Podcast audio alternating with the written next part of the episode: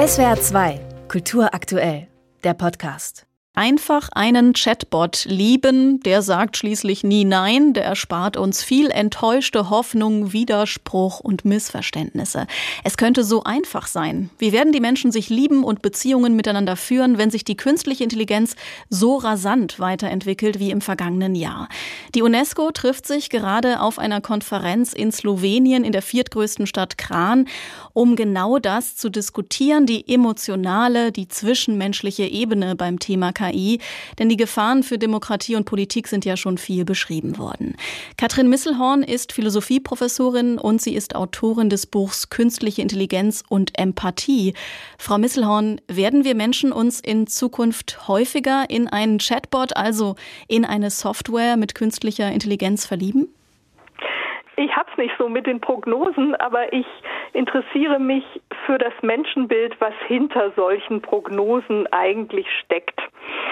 Und dahinter steckt für mich eine Idee von Beziehung, bei der es ausreicht, dass man Gefühle auf ein gefühlloses Gegenüber projiziert, dass diese Gefühle eigentlich überhaupt nicht zurückgeben kann.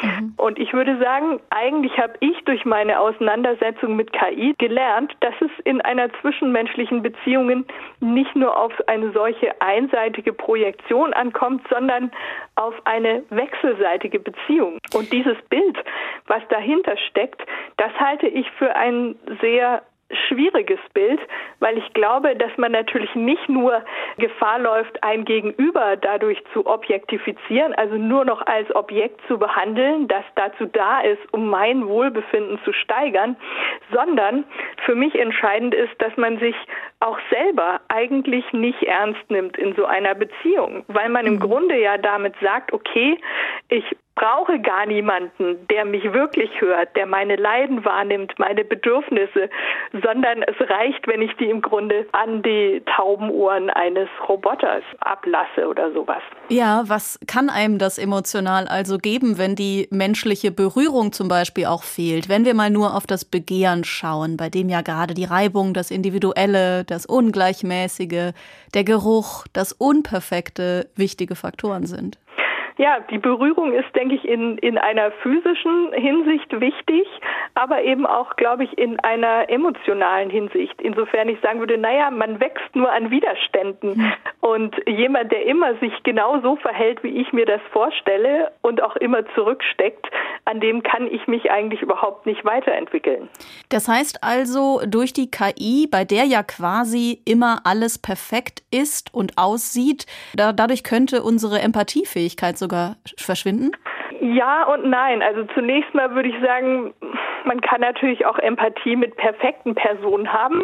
Die Problematik liegt eher darin, dass man den anderen nur noch als Bedürfniserfüller wahrnimmt und nicht mehr als eigene Person mit eigenen Bedürfnissen, auf die man eingehen muss. Also das hat, glaube ich, gar nicht so sehr was mit der Perfektion alleine zu tun.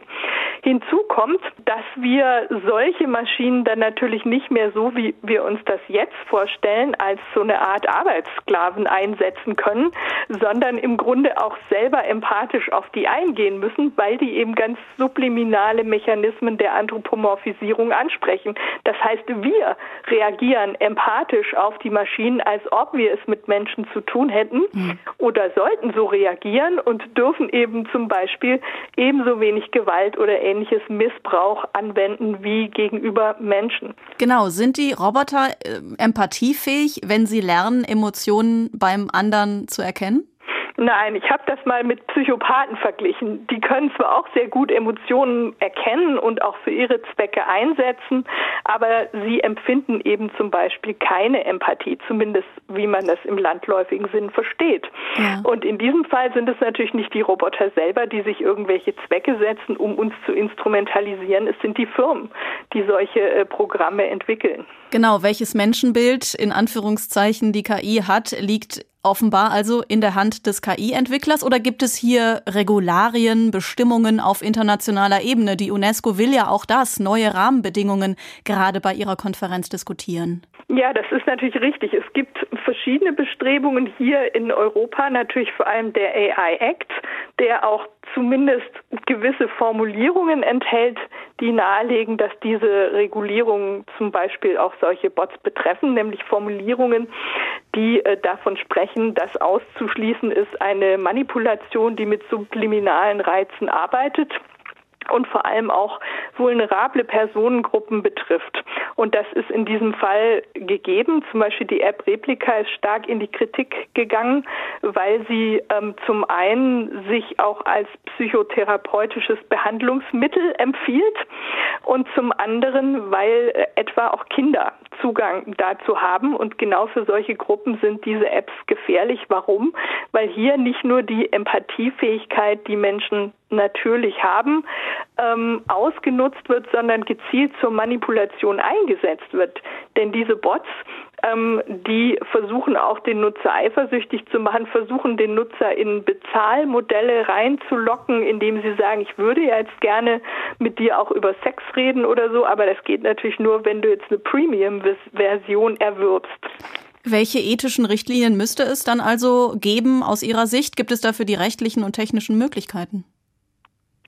Naja, die technischen Möglichkeiten sind die eine Frage, die rechtliche eine andere. Ich denke, es hängt sehr viel davon ab, ähm, wie der AI-Act dann am Ende auch mit Leben erfüllt wird. Also ob der zum Beispiel sich als geeignet ähm, erweist, um solche Fälle manipulativer Apps ähm, in den Griff zu bekommen.